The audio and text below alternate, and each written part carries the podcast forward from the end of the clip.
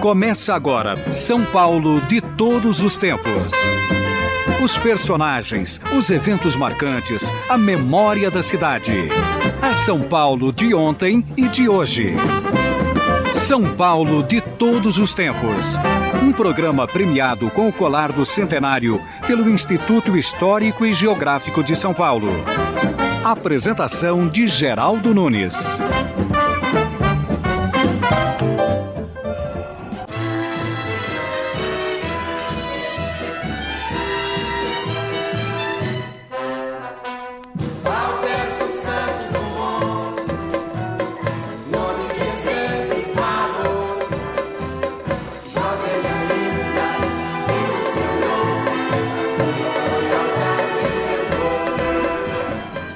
Estamos ouvindo Ataúfo Alves cantando uma música para Alberto Santos Dumont, o pai da aviação. A música tem justamente esse nome: Alberto Santos Dumont. Música de Ataúfo Alves e Aldo Cabral. Vamos ouvir mais um pouco.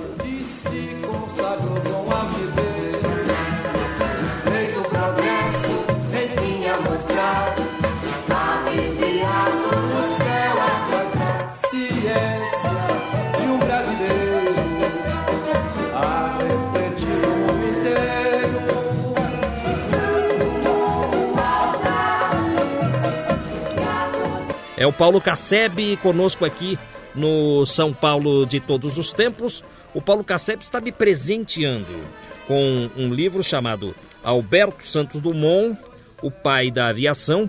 É uma publicação oficial do Ministério da Aeronáutica. Ele também me presenteia com um livro A Força Aérea Brasileira na Segunda Guerra Mundial, do tenente brigadeiro Nelson Freire Vanderlei. Muito obrigado. E você me mostra também esse, não é para mim, mas ele me mostra um lançamento que ele comprou porque ele coleciona livros sobre aviação. É um livro em inglês chamado Galloping Ghosts of the Brazilian Coast. É um livro falando sobre a aviação brasileira publicado nos Estados Unidos. Você poderia explicar para nós a importância deste lançamento Pois é, é, Geraldo Nunes, é uma daquelas pérolas, né? Na realidade, o autor, o Alan Carey, ele participou de patrulhas aéreas antissubmarinas, patrulha sobre a naval, para ser exato, né? Da aviação americana na costa brasileira, junto com os esquadrões brasileiros, que nós tínhamos uma união muito grande com a entrada do Brasil na guerra entre americanos e brasileiros muitos esquadrões de patrulha antissubmarino brasileiros operaram a partir de bases brasileiras. Belém, Natal, Salvador, Galeão. É? E este livro, ele conta a história. Na realidade, ele deu o nome de Galloping Ghosts of the Brazilian Coast porque era o nome do avião que ele era tripulante, que era um avião quadrimotor B-24 de patrulha. Né? E ele descreve nesse livro, com algumas fotos, tudo, toda a atividade da aviação americana em conjunto com a aviação brasileira na costa brasileira durante a Segunda Guerra Mundial, caçando submarinos alemães. É, importante. É uma, é. é uma publicação agora, deste ano. É uma publicação, eu digo inédita, porque lembraram-se do Brasil. Exato. Né? Os norte-americanos lembraram-se dos brasileiros. Sim. E a Força Aérea Brasileira na Segunda Guerra Mundial? O que você poderia falar mais a respeito dela? É, nós já falamos, obviamente, sobre a parte do grupo de caça, não é? Que esteve na Itália. Eles tinham aviões P-47, os Thunderbolt, o famoso Thunderbolt, que era, na realidade, o pessoal brincava dizendo que aquilo parecia uma porta de estábulo, porque era grosseiro, era parrudo, grande, e era difícil de você botar ele abaixo, porque ele tinha blindagens. Era um avião que carregava bombas nas asas, oito metralhadoras calibre .50, quer dizer, aquilo era um verdadeiro uma chuva de chumbo derretido em quem ele atirava, e os brasileiros operaram basicamente como caça-bombardeiro. O que, que é o caça-bombardeiro? Ele, é, na época, a parte da Itália em que operava o Brasil, a Itália quase toda já estava sob domínio aliado. Lógico, guardados os locais que o alemão ainda resistia. E a aviação alemã, a Luftwaffe, praticamente era inoperante não existia oposição aérea aos aliados. Então os brasileiros se dedicavam não a tanto à caça propriamente dita, mas mais a caça-bombardeiro que era atacar alvos no solo. Ou seja, ele saía com uma missão: olha, você vai atacar um comboio alemão em tal lugar. Ele ia atacava, e a, a ordem dele é volte em voo baixo, atacando o que se chama de alvo de oportunidade. O que você achar, você manda chumbo. Em geral, muitos brasileiros que iam para lá já eram militares que já voavam aqui há muito tempo no correio aéreo. Então ele já navegava bem o avião, ele sabia se virar no ar, vamos assim dizer. Ele, ele conseguia ter um traquejo de voo muito grande. O jovem americano, em sua maioria, era o jovem que saiu da cidade, se alistava na aviação americana, mas não tinha tido contato anterior com a aviação. Então, quando o jovem americano ia lá com cento e poucas horas, duzentas horas, o brasileiro já tinha mais de mil horas de voo. O que levou o brasileiro, muitas vezes, a desempenhar missões que o próprio comando americano achava pesada. Por exemplo, pegar um esquadrão e fazer várias missões em um dia. Quer dizer, um troço pesado para um grupo. E o grupo de caça brasileiro chegou a ter de quatro esquadrilhas, praticamente terminou a guerra com três. Uma esquadrilha dizimada. Acabaram se reagrupando tudo e formando três. Isso aí é uma, é uma, é uma página da Força Aérea Brasileira que pouca gente conhece algumas cidades italianas onde passou a Força Aérea Brasileira. Florença, Pistoia, Pisa. Em Pisa, os soldados cantaram a canção do expedicionário numa das catedrais da cidade. A, a FAB sobrevoou Monte Castelo, os Montes Apeninos e ainda Alexandria, Piacenza, Susaro, o rio Séquio. Olha, quanta história, hein? Neste mapa que aparece no livro que o Paulo Casseb está oferecendo para mim, a Força Aérea na Segunda Guerra Mundial. Aliás, aí tem uma relação que você pode ver, um sumário do que a FAB fez. Total de operações do grupo de caça brasileiro na Itália. Pois é, um, uma coisa assim que ela se igualou realmente. No pouco tempo, ela teve um ano de guerra. Nesse ano, lá no Teatro de Operações, realmente ela fez coisas que dificilmente uma força aérea que não tivesse garra faria. Total de horas de voo em operações de guerra: 5.465. Isso aí dividido somente em quatro esquadrilhas, hein? Por aí você vê o que voou cada piloto.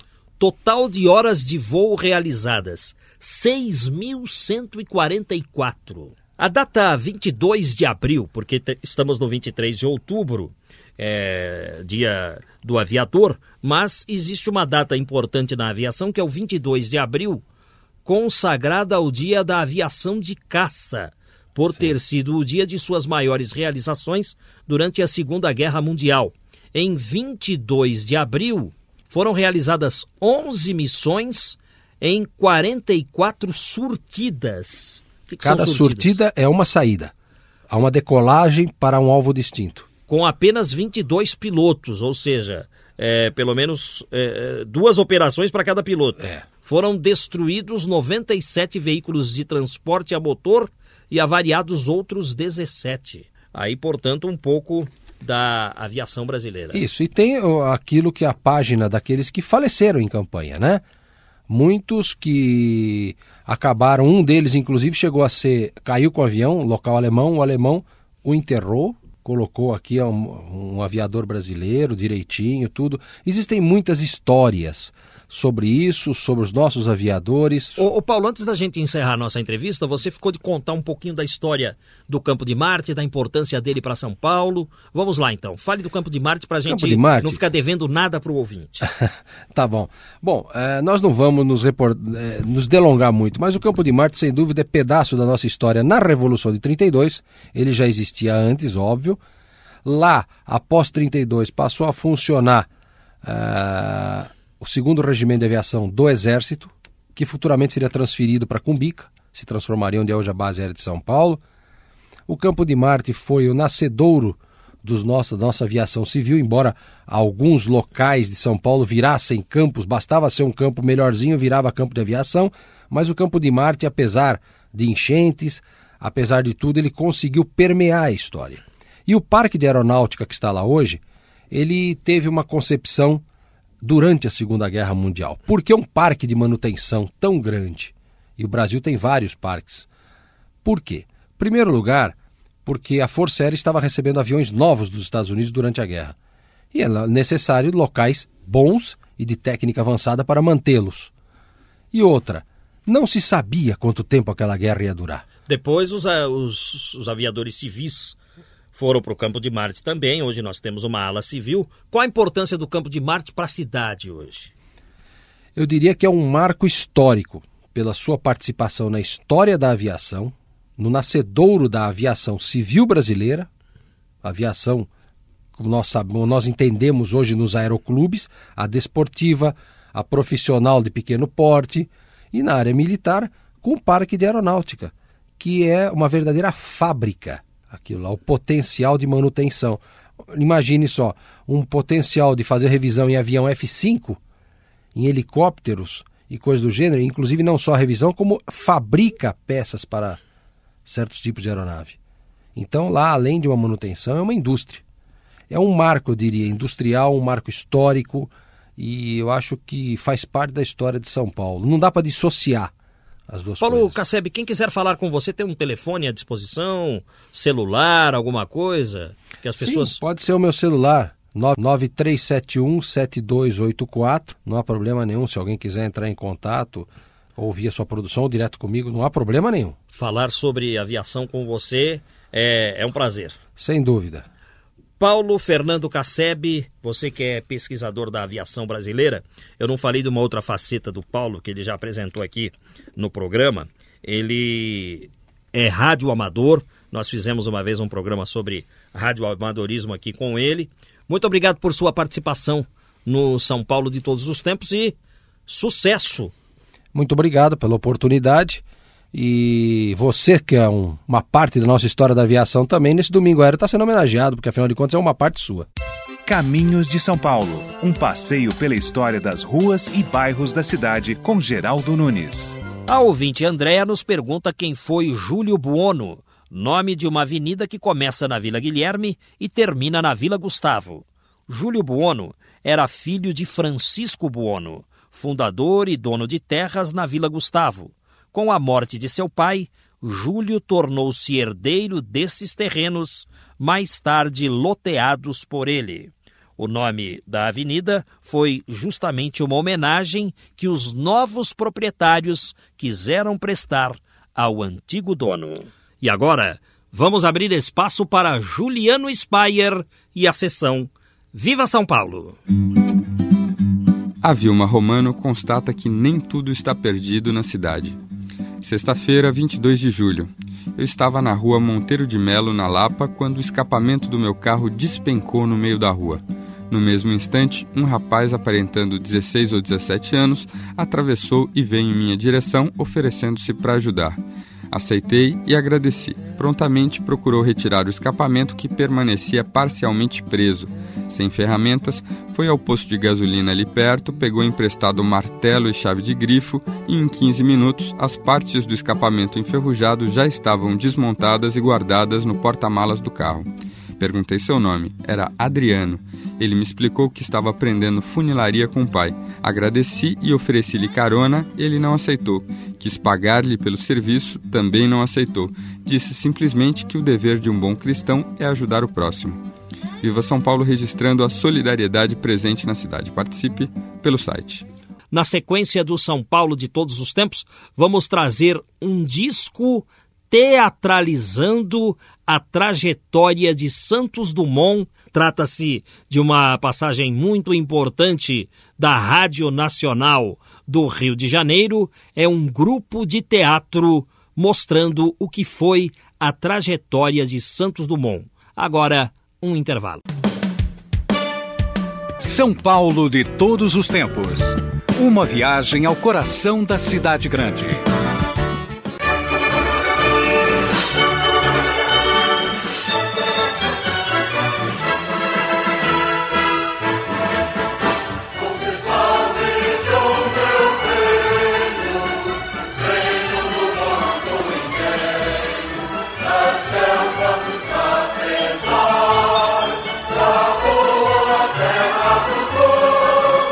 Estamos ouvindo a canção do Expedicionário, letra de Guilherme de Almeida, música de Espartaco Rossi. A gravação é do Coral e Orquestra Sinfônica da Universidade Federal do Paraná, regência do maestro Gedeão Martins. Nós estamos tocando a canção do Expedicionário porque falamos da aviação brasileira na Segunda Guerra Mundial e nós prometemos para a sequência do São Paulo de todos os tempos trazer a história de Alberto Santos Dumont, elenco da Rádio Teatro da Rádio Nacional do Rio de Janeiro, é uma gravação de 1973, script de Lourival Marques. A gravação total tem cerca de 60 minutos, não cabe tudo no programa de hoje. Então, vamos trazer para você os melhores momentos da saga de Santos Dumont. Vamos acompanhar a partir de agora.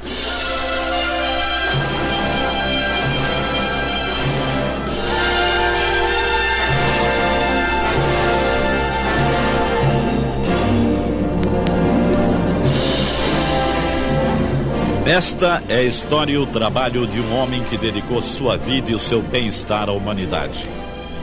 A luta de um idealista que possuía uma missão maravilhosa e acreditava nela. Foi um desbravador incansável que ensinou os primeiros passos aos homens que sonhavam alcançar as estrelas. Se fomos à Lua e nos preparamos para conhecer o mistério de mundos ainda mais distantes, tudo começou por ele quando afirmou e mostrou aos incrédulos que o homem podia voar. Seu nome? Alberto Santos Dimon.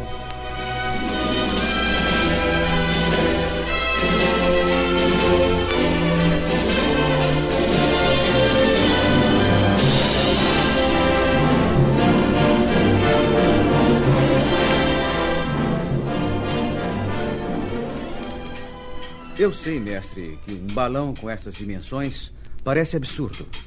Mas não custa experimentar, não é? Para mim é loucura, Monsieur. Mas o senhor paga e eu sigo à risca as especificações do seu projeto. Eu volto amanhã, mestre.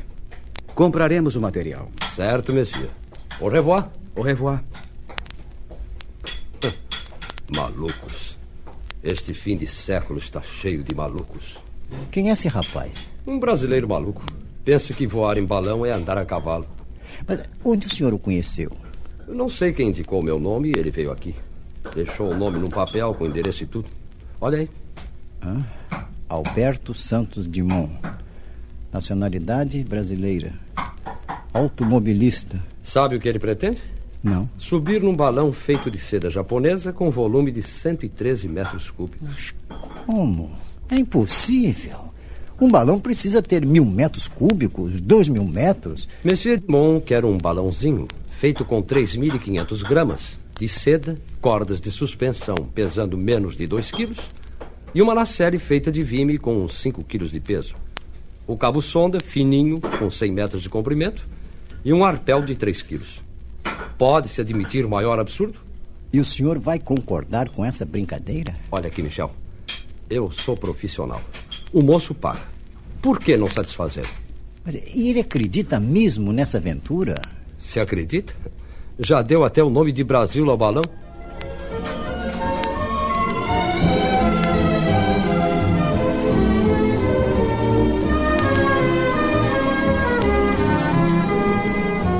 Olha o balão! Onde? Lá em cima! Ai, mas que beleza, mas que maravilha! Sim, senhores. Eu mesmo ajudei a fazer. Mas só acredito porque estou vendo. Esse brasileiro é um gênio, mestre. 4 de julho de 1898. Jardim da Aclimatação em Paris. Um homem acaba de subir num balãozinho de brinquedo, contrariando todas as teorias dos entendidos. No momento em que escrevo este artigo, eu estou vendo lá no alto, tranquilo como um deus. Seu nome? Alberto Santos Dumont. Jean Paul, leve este artigo à redação, depressa!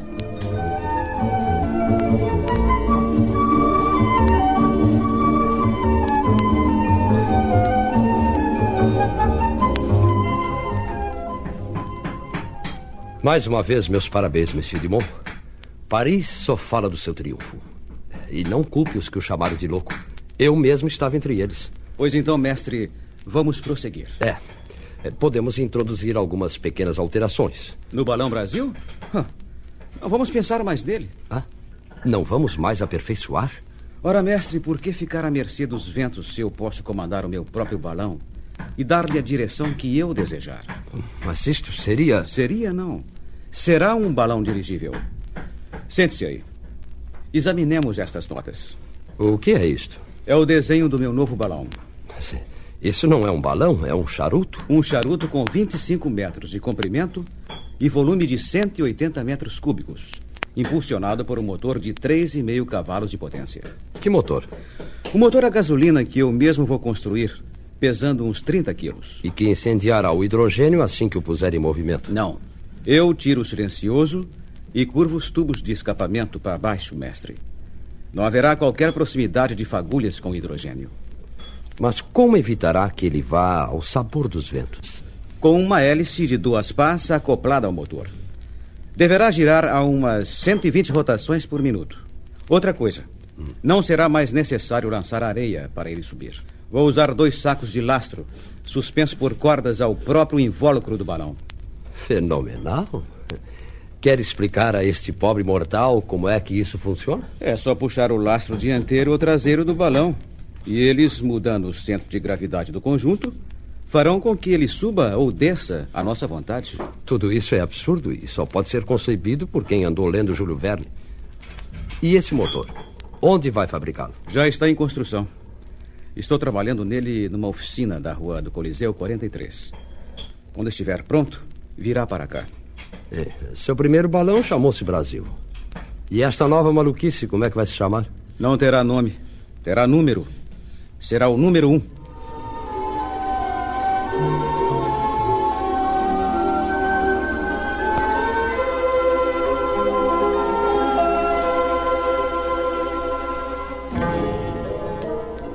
...20 de setembro de 1898... Alberto Santos Dumont, o gênio do Brasil, está no ar, a bordo do seu charuto número 1. Um. Viu anteontem neste mesmo aparelho quando a ascensão foi frustrada pelo vento forte. Vejo agora a 400 metros de altura, fazendo curvas, retas, subidas e descidas. Seja qual for o resultado desta prova, o brasileiro já provou a perfeita dirigibilidade do seu balão número 1. Um. Ele é o primeiro homem a aplicar o motor a gasolina num balão dirigível. E é inegável que está certo. Neste momento, algo está se passando com a sua máquina. O balão murcha. Está caindo. Vai se dobrando ao meio. Perde altura cada vez mais. Vai bater no solo. Meu Deus! A vida desse bravo aeronauta está em perigo. Segurem o cabo! Vamos, crianças! Segurem essa corda! Assim! Isso! Agora, corram com toda a força que tiverem! Assim! Contra o vento! Agora!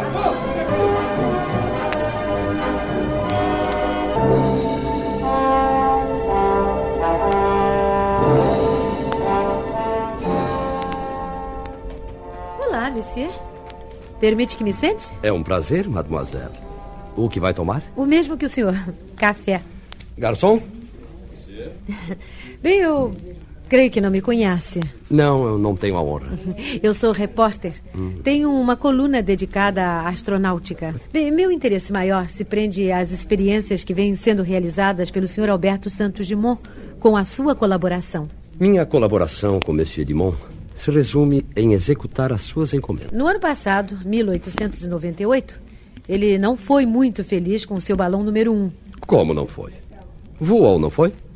Os pequenos contratempos que teve foram lições que vão ajudá-lo a construir um balão melhor. Sim, mas há pouco ele também fracassou com o balão número dois. Hum, não gosto dessa palavra. Fracassar.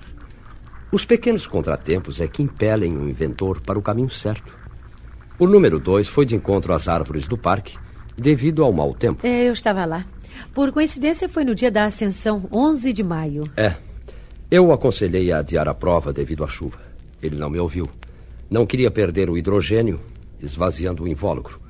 E ao sair com mau tempo, antes que a bomba de ar rendesse o necessário, o balão se contraiu e foi contra as árvores.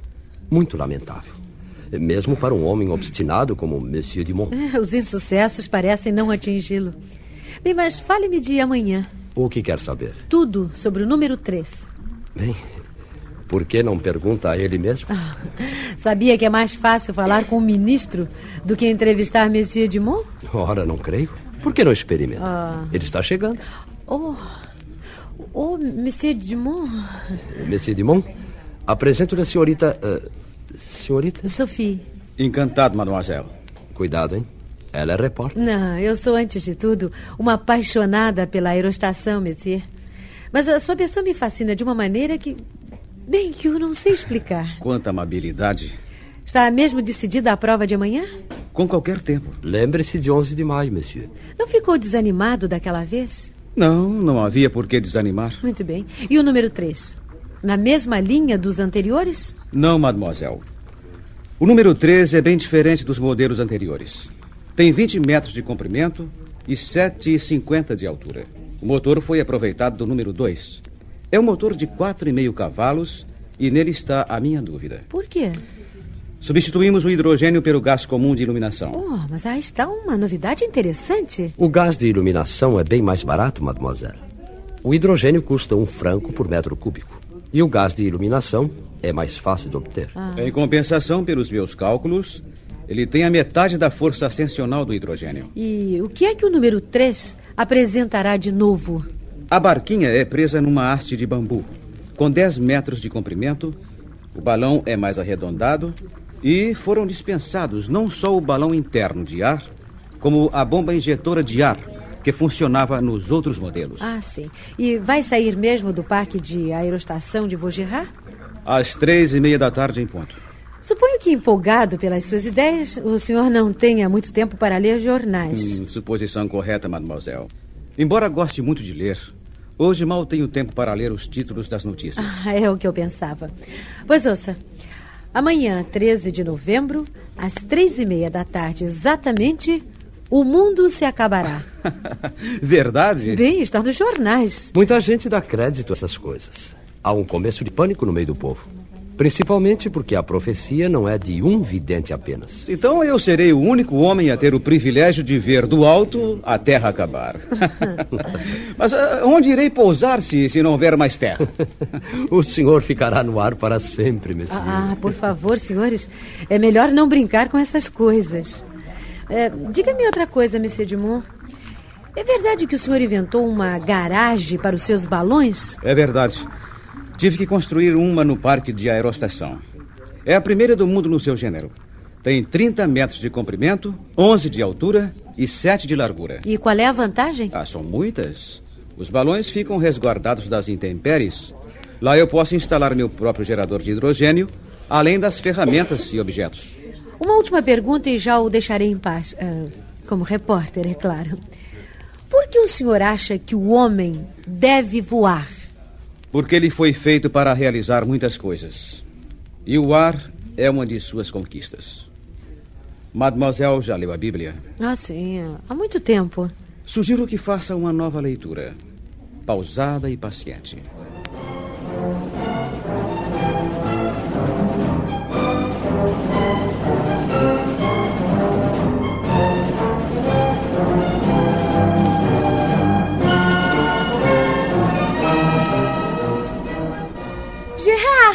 Veja! E o balão do brasileiro está vindo para cá. Vai passar por cima de nossa casa. E como é grande, hein? Eu me lembro do primeiro que ele construiu. Era tão pequeno que os jornais costumavam dizer: Monsieur Dumont leva seu balão numa malinha de mão, onde quer que vá. E aquela bandeira? É a bandeira do seu país, o Brasil. Ele a usa em todos os seus balões. Como é que ele está equilibrado, Gerard? Hum? Veja! O balão não tem cesta. Ele está montado numa cela, equilibrado em cima como um cavaleiro. Vai acabar caindo. Santos Dumont? Nem pense nisso, ele sabe o que faz. Mas de qualquer modo é a primeira vez que eu vejo alguém andar a cavalo num balão. o balão! Venham ver o balão! É. Tem um homem montado!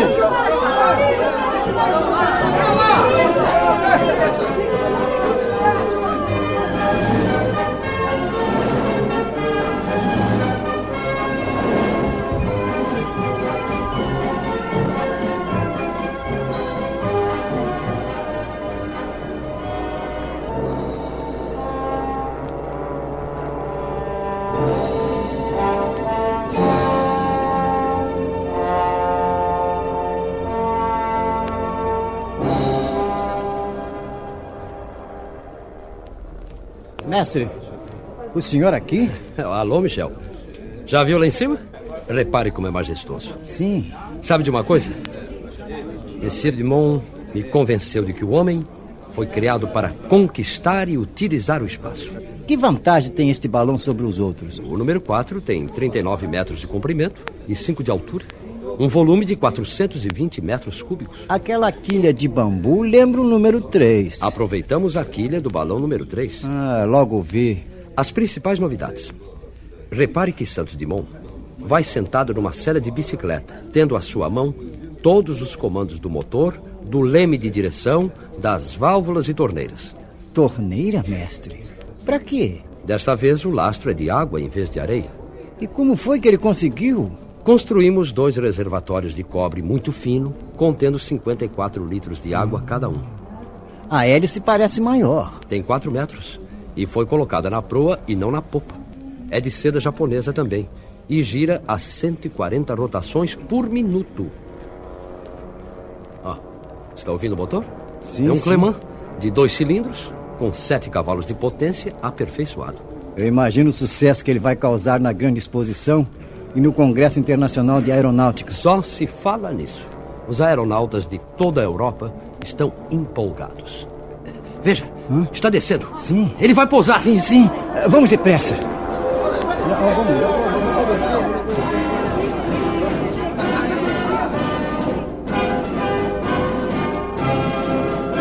Na sequência do São Paulo de todos os tempos, chegaremos ao ponto culminante desta saga: o sobrevoo com o 14 bis no campo de Bagatelle, em Paris. Agora, um intervalo. Estamos apresentando São Paulo de todos os tempos. Os personagens e eventos de São Paulo de ontem e de hoje.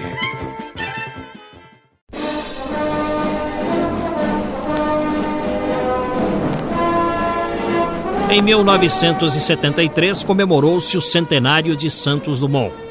Na época, a Rádio Nacional do Rio de Janeiro editou um disco contando a saga do pai da aviação.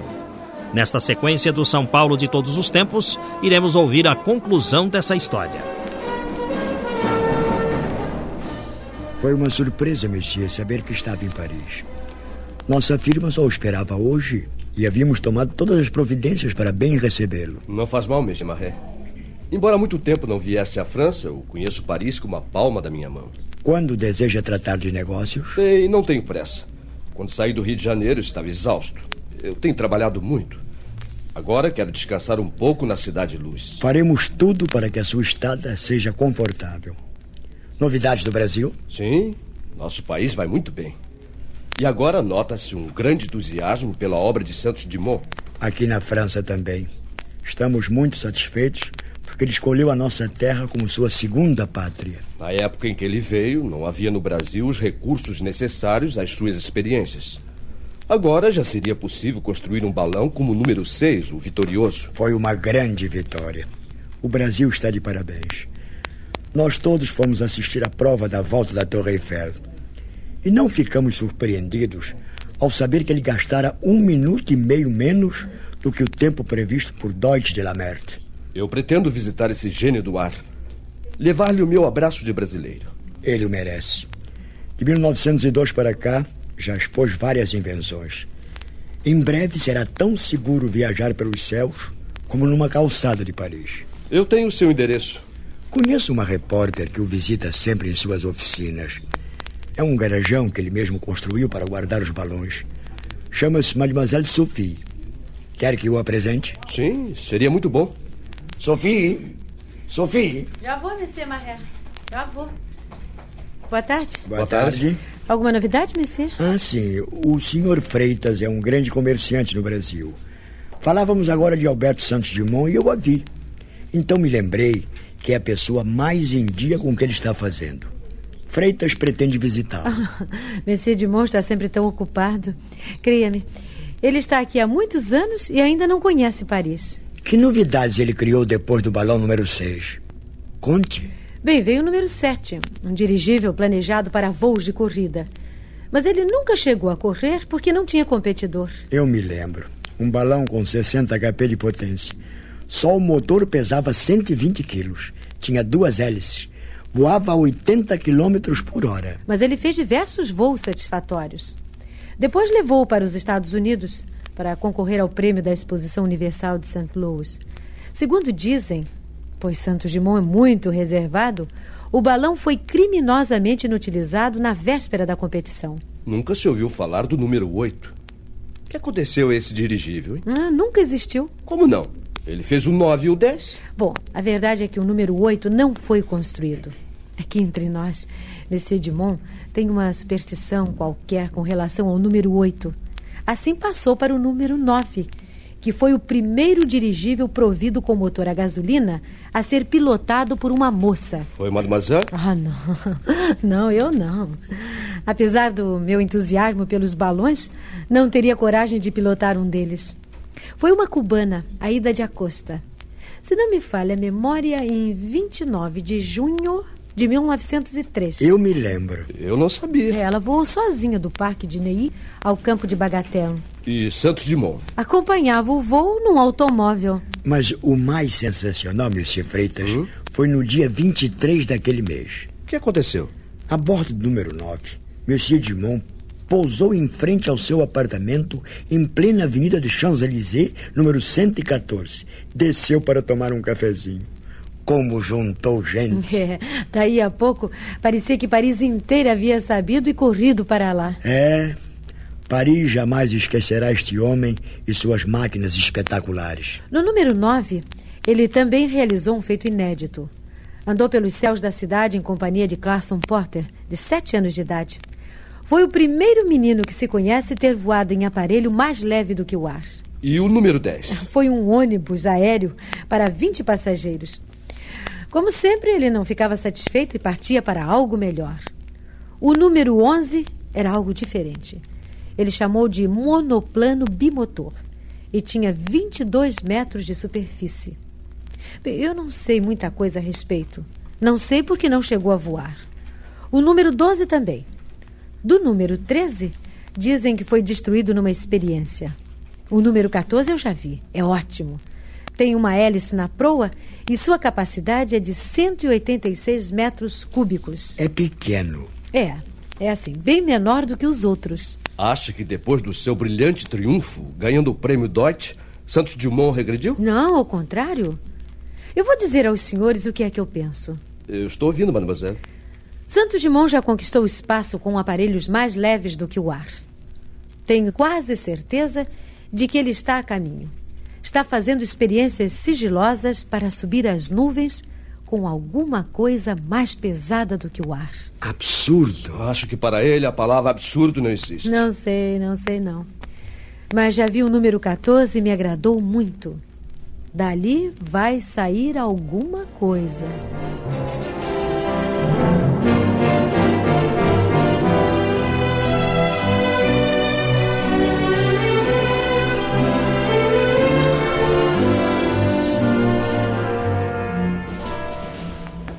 Não sei, Monsieur Dumont. Tudo tem um limite. Não está certo, mestre. O céu, por exemplo, não tem limite. Mas a sua sorte pode ter. Já escapou duas vezes milagrosamente. Por que brincar com a vida dessa maneira? Vamos, vamos, acalme-se e vamos discutir o projeto. O 14 é um bom dirigível. Foi o que disse há pouco. E é? E qual é a sua oposição ao aperfeiçoamento do aparelho? O 14 voa bem. É seguro. Por que conjugar a ele essa coisa maluca com rodas? Essa coisa maluca é um motor que vai dar mais velocidade ao número 14. Mas por que sair do motor convencional, que já aprovou, para colocar debaixo do dirigível nessa coisa feia com asa e rabo? Essa coisa feia, como a chama, digamos que é algo que pode voar sem o balão. Absurdo. O mestre gosta muito da palavra absurdo. Não acha que ela já está um tanto desmoralizada? Essa coisa não voa. E o senhor sabe tanto o que estou dizendo que a colocou como motor na série Leme do 14. Eu ainda não estou muito seguro de seu sucesso.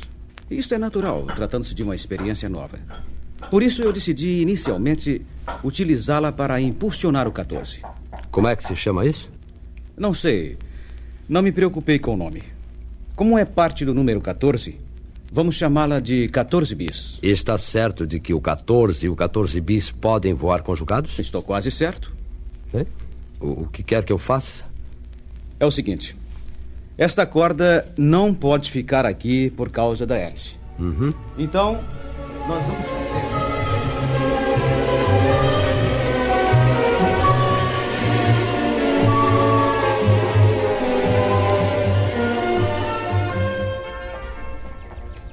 Positivamente, esse homem enlouqueceu. Você acha que o mais pesado do que o ar jamais voará? Acho impossível. É, sou apenas um mecânico, mas acho que o sucesso transtornou Santos Dumont. O que, aliás, é comum. Há na história muitos homens que conquistaram uma glória, ficaram empolgados por ela e foram cair vencidos lá adiante, esmagados pela ambição. Falta muito para chegar? Não, é logo ali. Pois olha, Michel, eu não duvido nada. Ah, você é repórter, registra os fatos. A análise só pode ser feita por quem trabalha no métier. Santos Dumont sabe o que faz. Ele não voou com o 14 bis conjugado com o balão 14? Mas isso é muito diferente. Sua vitória com os balões é incontestável. Que o 14 levasse a máquina 14 bis e fosse por ela impulsionado tornou-se um grande feito. Mas que o 14 bis voe sozinho, isso só cabe na cabeça de Santos Dumont. Você não o considera muito equilibrado, não é? E como considerar equilibrado um homem que recebe o prêmio Deutsch e dá metade do dinheiro aos seus mecânicos e entrega o resto para o chefe de polícia de Paris distribuir pelos 3.950 mendigos ali registrados, ficando sem um franco no bolso? Positivamente falta equilíbrio, Monsieur Dumont. Pois é essa a diferença que se chama o, o toque do gênio. Se ele fosse igual aos outros, não teria conquistado o espaço? Pois eu não quero ser gênio. Quero os meus ossos inteiros e isso me basta. Os ossos de Santos Dumont também estão inteiros. Bem, chegamos. Uhum. Ah, olha lá está ele com a máquina. Será que eu estou vendo bem? Ah, um burrico. O aparelho o aparelho vai ser puxado por um burrico. Agora sei por que ele fazia essas experiências em segredo. Mas Santos Dumont não está querendo voar, Michel. Nem carregar o burro pelos ares. Ele deve estar querendo testar com segurança as diversas partes do seu invento. É, deve ser isto. Vamos ficar aqui escondidos. Vamos. 23 de outubro de 1906. É de hoje esta carta. E que diz ela? Faz votos para que o senhor suba ao céu como as águias e consiga dominar as distâncias. Ah, Deus o ouça. Monsieur, parece que Paris inteiro está vindo para o campo de Bagatelle. É? Estou vendo gente por todo lado. Muitos vêm apenas se divertir. Mas a grande maioria quer ter a honra de testemunhar o primeiro voo do homem. Espero que testemunhem. A multidão é insaciável. Podiam se conformar com o que o senhor já lhes deu. O voo em balão dirigível. O voo em balão é um nada. Se provarmos a nossa teoria agora de que o homem pode dominar o espaço em algo mais pesado do que o ar. É, mas vamos ter trabalho para afastar tanta gente na hora da prova. Muitos estão aqui desde manhã, mesmo sabendo que a prova fora transferida para a tarde, permaneceram sob as árvores ou ficaram passeando no bosque. É, Dumont, estamos esperando. São quase cinco horas da tarde. É, vamos, mestre. Não podemos decepcionar o povo. Todas as providências oficiais foram tomadas. Sirkuf e Jacques Faure são os cronometristas oficiais da prova. Afastem-se! Afastem-se todos! Ninguém deve ficar próximo, afastem-se! Para trás! Aí, Ninguém deve arriscar a vida chegando muito perto. Para trás! É, parece que tudo está em ordem, mestre. São 16h45. Podemos ligar o motor, monsieur. De acordo. E por favor, se sentir que não dá, não arrisque a vida. Pode deixar, mestre. Estou seguro e calmo.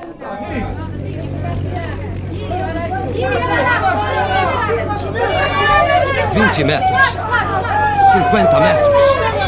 100. 150 metros. 200 metros. Agora, Monsieur. Agora ou nunca. Agora. Subiu! Está voando! Subiu! Está voando! Tudo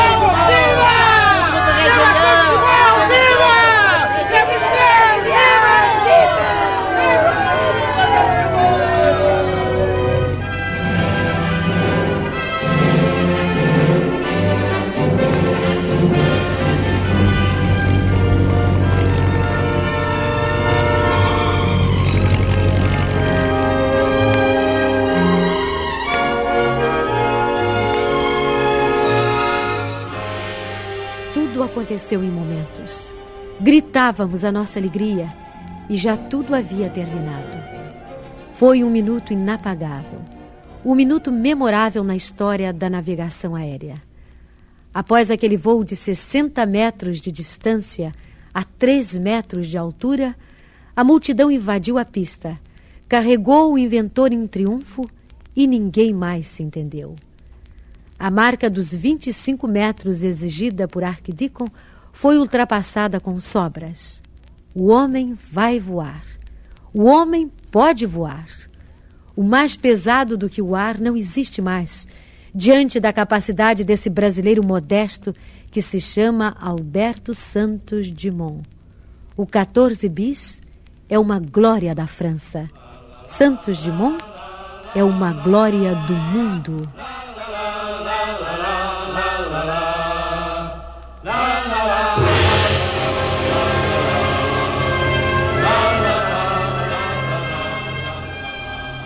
O que é que eu posso dizer?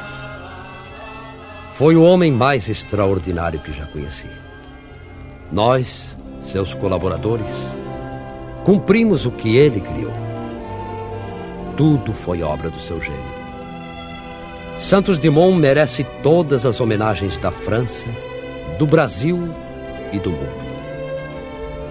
Espero que no futuro, quando os grandes aparelhos transportarem acima das nuvens dezenas, talvez centenas de pessoas ao mesmo tempo, de uma cidade para outra, de um continente para outro, lembrem-se de que tudo é devido a este homem bom e simples, infatigável, obstinado, humano, genial. Um brasileiro que se chamava Alberto Santos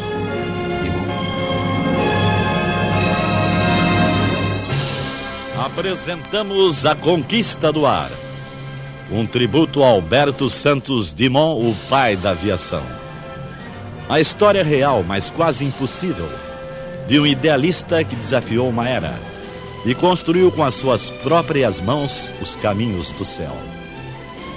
Ele abriu os portões do infinito para gerações futuras, sem se preocupar se por elas seria lembrado e amado. Mas ele é um símbolo presente em todos os dias da nossa vida.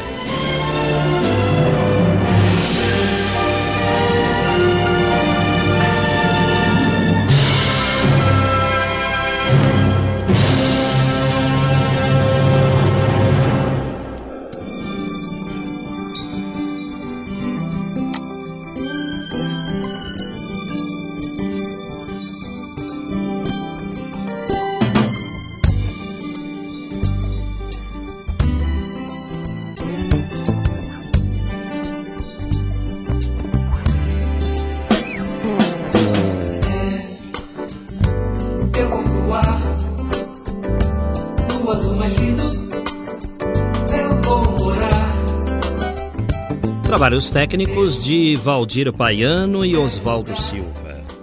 A produção e apresentação do São Paulo de todos os tempos é nossa, Geraldo Nunes, com o apoio da Valéria Rambaldi e Gilson Monteiro. Sendo assim, até lá!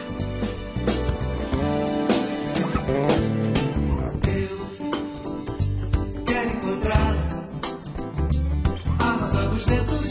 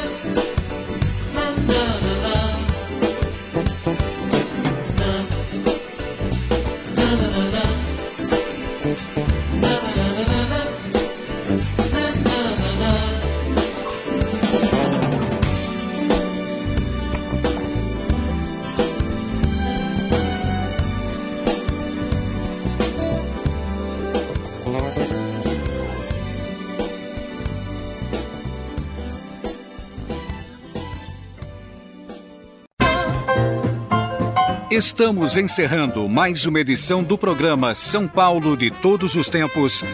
Os personagens, os eventos marcantes, a memória da cidade. A São Paulo de ontem e de hoje. São Paulo de Todos os Tempos.